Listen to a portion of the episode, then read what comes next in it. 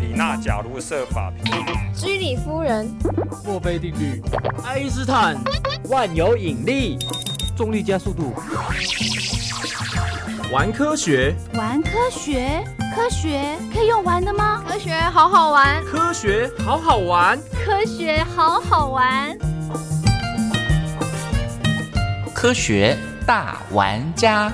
本节目由科技部与世新电台教育电台共同制播。科学大玩家。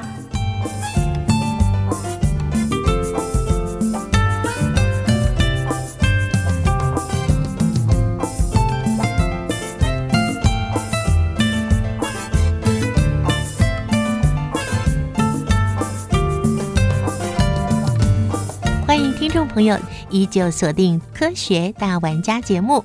我相信上个星期的主题“原住民的科学”，您一定意犹未尽，因为实在也是超级吸引我的。可是今天是年初三呢，总是要有一点年味吧？原住民族他们过年的一些相关大小事，是不是也有科学原理和根据呢？我们今天再次邀请到推广原住民科学教育超过十五年的清华大学傅立玉副教授。副教授同时也是清华大学原住民族科学发展中心的主任。在邀请副教授之前，我们先进入今天的第一个单元，来听听一般民众心目中他们认为科学和原住民族之间的连结是怎样的呢？今天玩什么？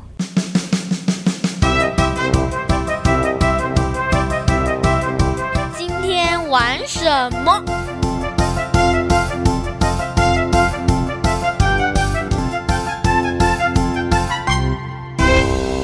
原住民其实很早之前就把我们现在懂的科学，把它运用在生活中。他们会去，例如说拿吹箭去抓什么飞鼠啊，回来之后有些东西会算是生吃了，就是他们会拿来腌肉。我第一次吃就会觉得很奇怪，但我觉得诶蛮有特色。我的亲戚是原住民啊，部落长老会一起跟那些年轻人参与这些仪式，由长老认证的方式来完成这个终身大事的仪式，给要给他们祝福。就是他们的服装很特别。阿美族吧，因为因为他们的服装充满色彩，就是两个人轮流拿那个类似锤子的东西，然后去锤那个米，然后把它锤成黏黏的形状，呃，就蛮累的这样子。国小的时候，我们有学过一篇课文，就是在讲马告，然后我觉得他们捕鱼的方式很特别，就是很尊重大自然，与自然共存。原住民的文化，像的小米酒，还有他们的聪米文化，也是利用力量、身体的曲线力量这种。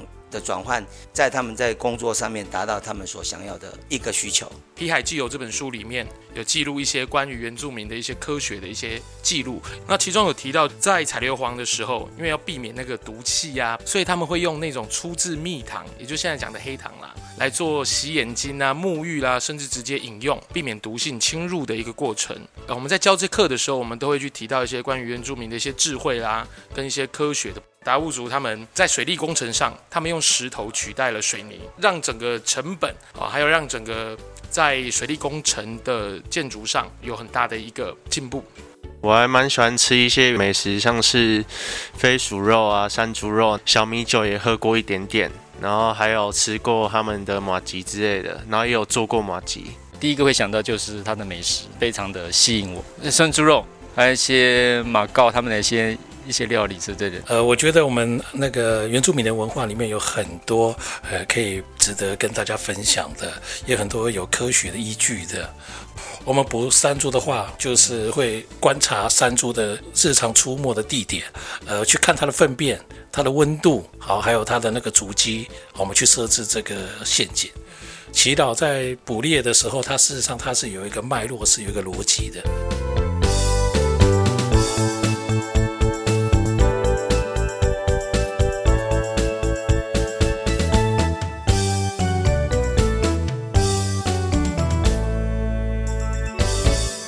非常谢谢这么多我们在街头采访的朋友参与我们节目的制作。好，这是我们听到他们对于原住民族以及科学之间的连结，哇，大家还挺有概念的呢。那在这些被访问的民众当中，除了有些是原住民之外，其他呢其实是透过了看电影啦，或者是阅读，甚至走进了原住民的部落，所以他们才有这样深刻的体会。在进行今天的主题之前，宜家一定要把这个好消息告诉大家。这是原住民委员会他们在一月二十五号发表了一系列原住民族重大历史事件的丛书，这是由教育部和文化部合作，将原住民的历史观点纳入了十二年国民教育原住民文化教材中，让我们国人更能够认识原住民的历史。原住民的文化需要被保存下来，原住民的科学更要被挖掘出来。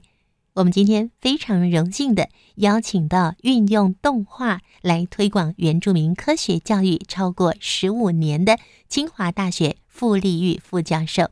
副教授运用动画来推广原住民科学，曾经以飞鼠部落以及再探飞鼠部落。还有吉瓦斯爱科学获得了非常崇高的奖项。副教授主持国科会跟科技部科学教育以及科普计划超过二十多项，办理科普以及大众科学活动超过了一百场次以上。今天非常谢谢傅立玉教授和我们一起来共度大年初三。今天玩什么？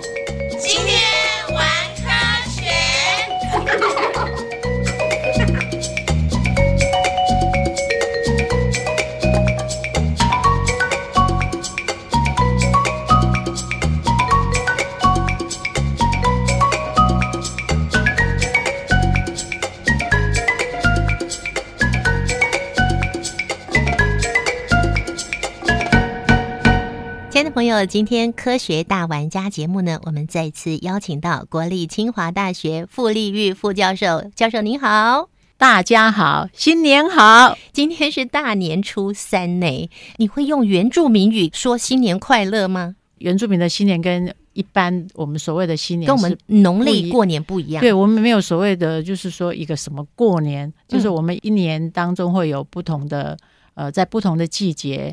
啊，会有不同的祭典，这样子是用祭典，用祭典，比如说像祖灵祭啊，播种祭、播种祭啊，哈，小米入仓祭啊等等的收获祭、收获祭，对，嗯，所以我还真不会讲哎，哎，所以他们没有过年这件事，就丰收的时候就是新的一年。那目前像在我们坚石乡有一些部落，圣诞节就等于是一个过年这样。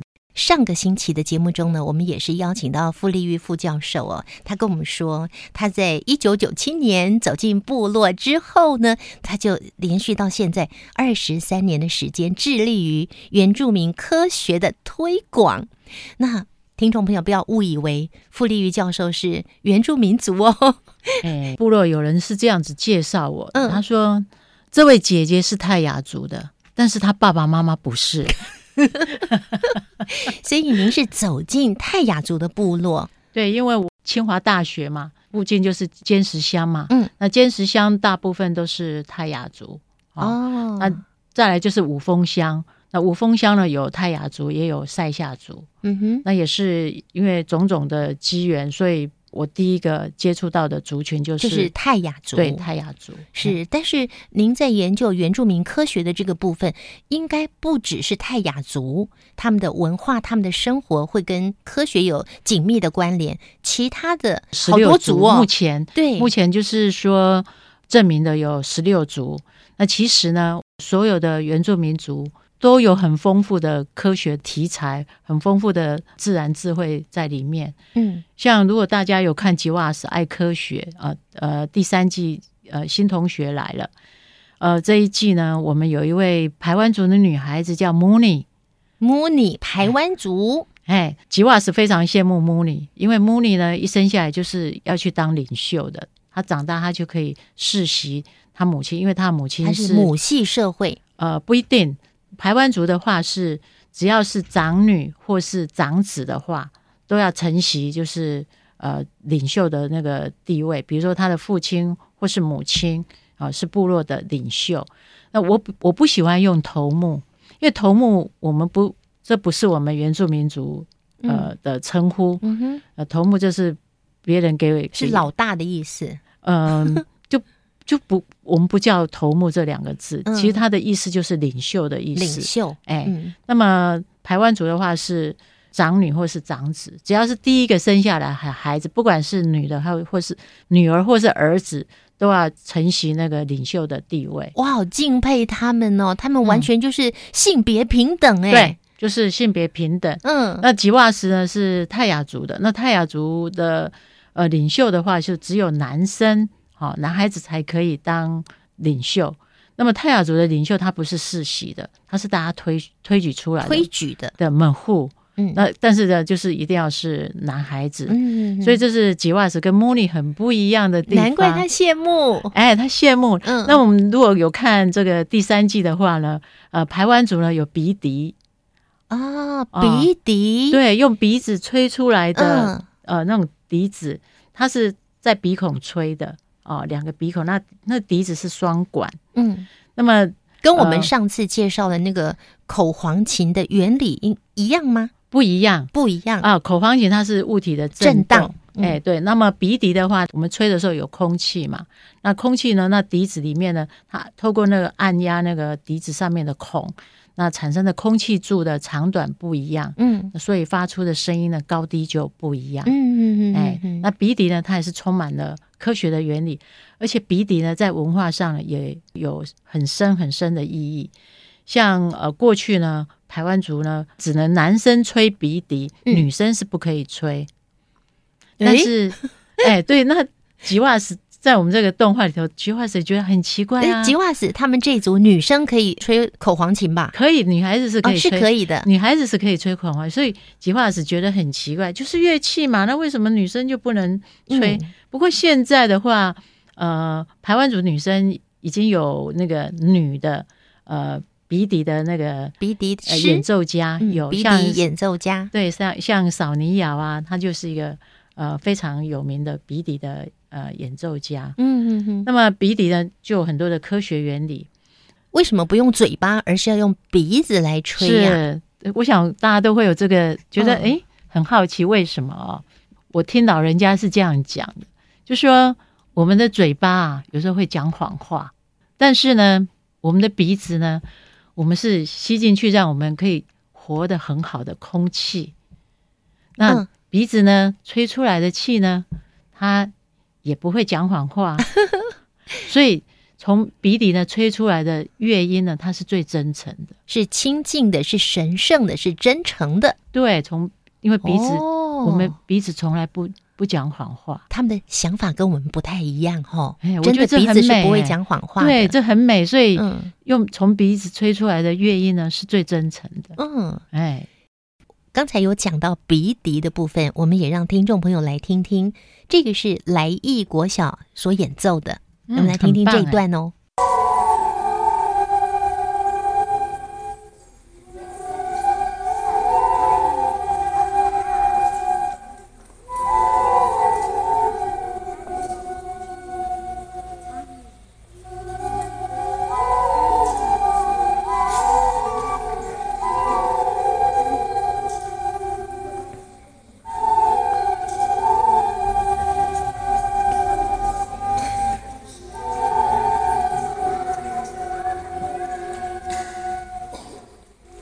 听众朋友听到的这一段呢，是来义国小的小朋友他们演奏的鼻笛。哎，我第一次听到，哎，听起来是很悠扬，但是声音小了一点。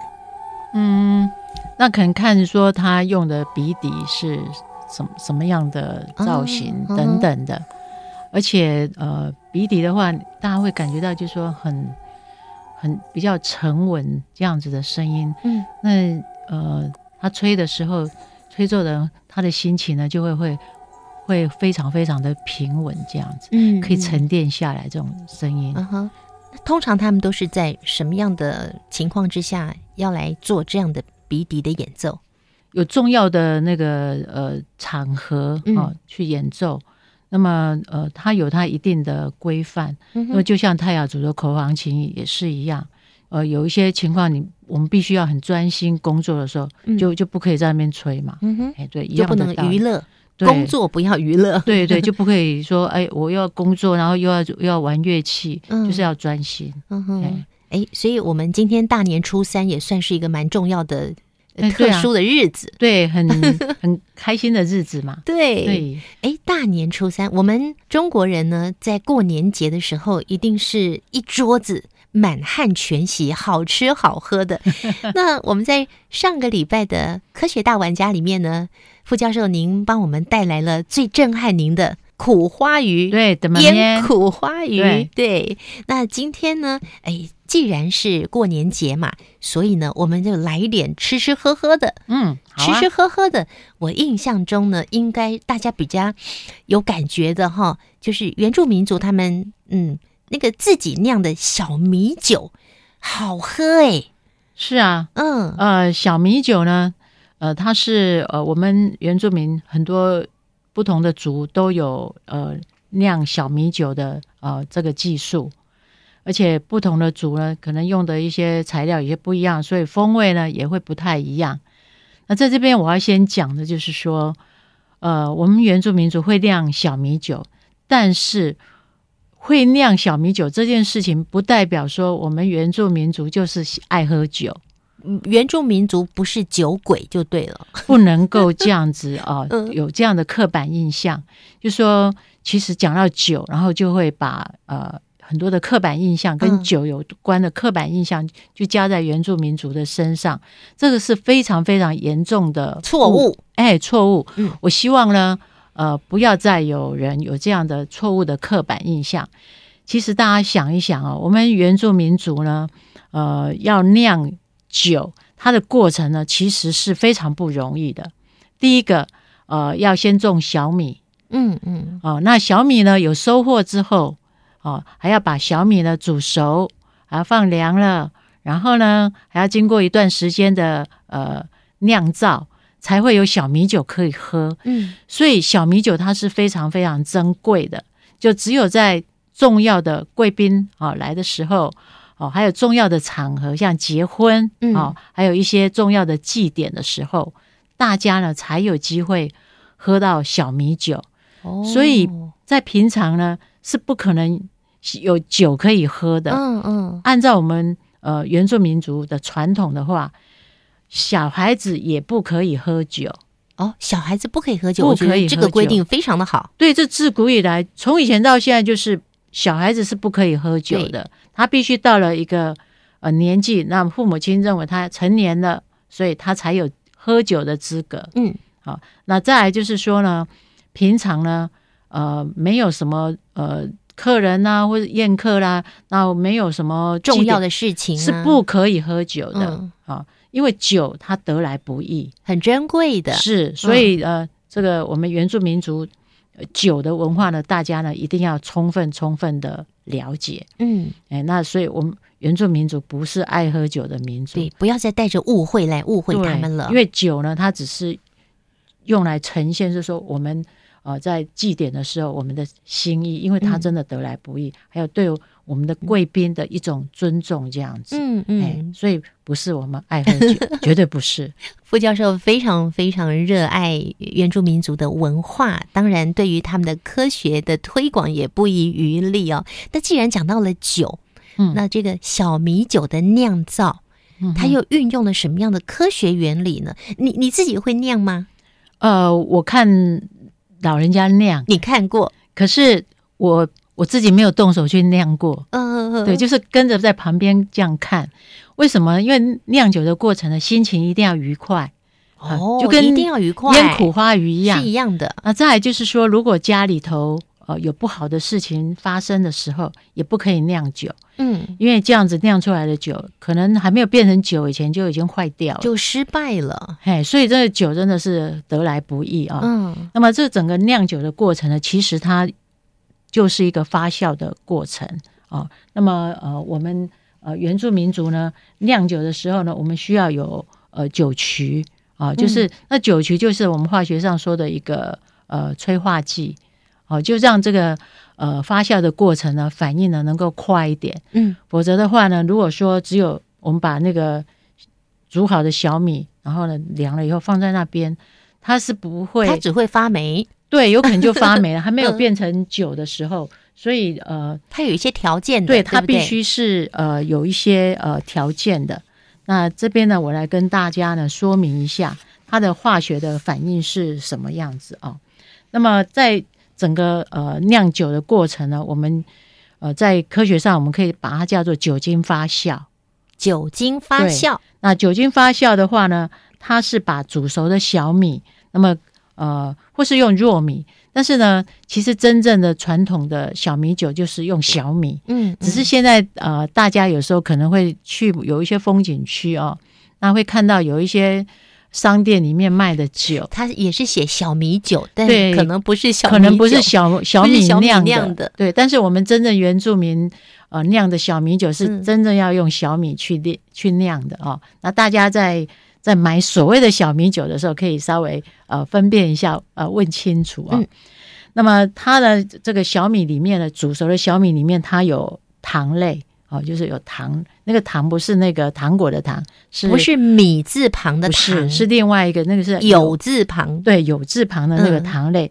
那经过那个酒曲就是酶啊，呃，那种一种催化剂。催化剂，对，那么从淀粉呢，它是一种多糖，那就水解变成葡萄糖。嗯，那葡萄糖呢，在经过酵素以后，啊、反应，那它就会产生了所谓的乙醇，就是酒精，嗯，嗯。然后会放出二氧化碳气体。嗯。那所以在整个酿酒的过程中呢，不可以啊把它随便打开来，它是密封的，对，密封起嗯。来，然后让它经过糖解作用之后，然后在无氧的状态下，那么变成酒，就是变成乙醇。那要一段时间吧，对，那要一段时间，所以不不容易。有没有说酿的越久越好，呃，当然是啊，就会越纯越香？香这样子那。它会不会变成醋？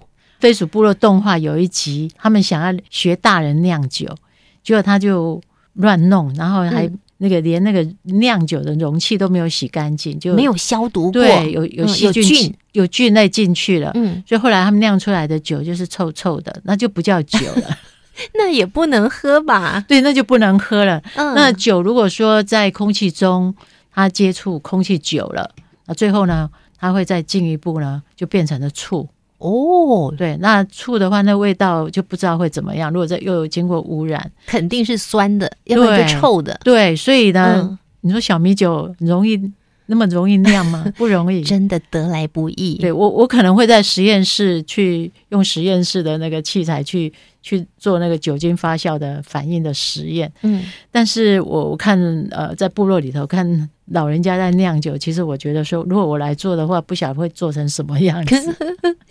老师，嗯我们刚刚讲的是酒，我们嗯，中国人农历过年的时候，特别就是全家聚在一起，酒是少不了的。嗯但我们现在酒五花八门，嗯有国内的、国外的啤酒的、葡萄酒，什么酒都有哈。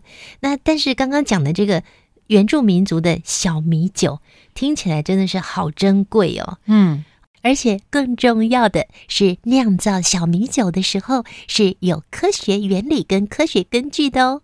下一个阶段，我们再继续来聊聊小米酒，还有关于原住民族一些非常好吃的美食哦。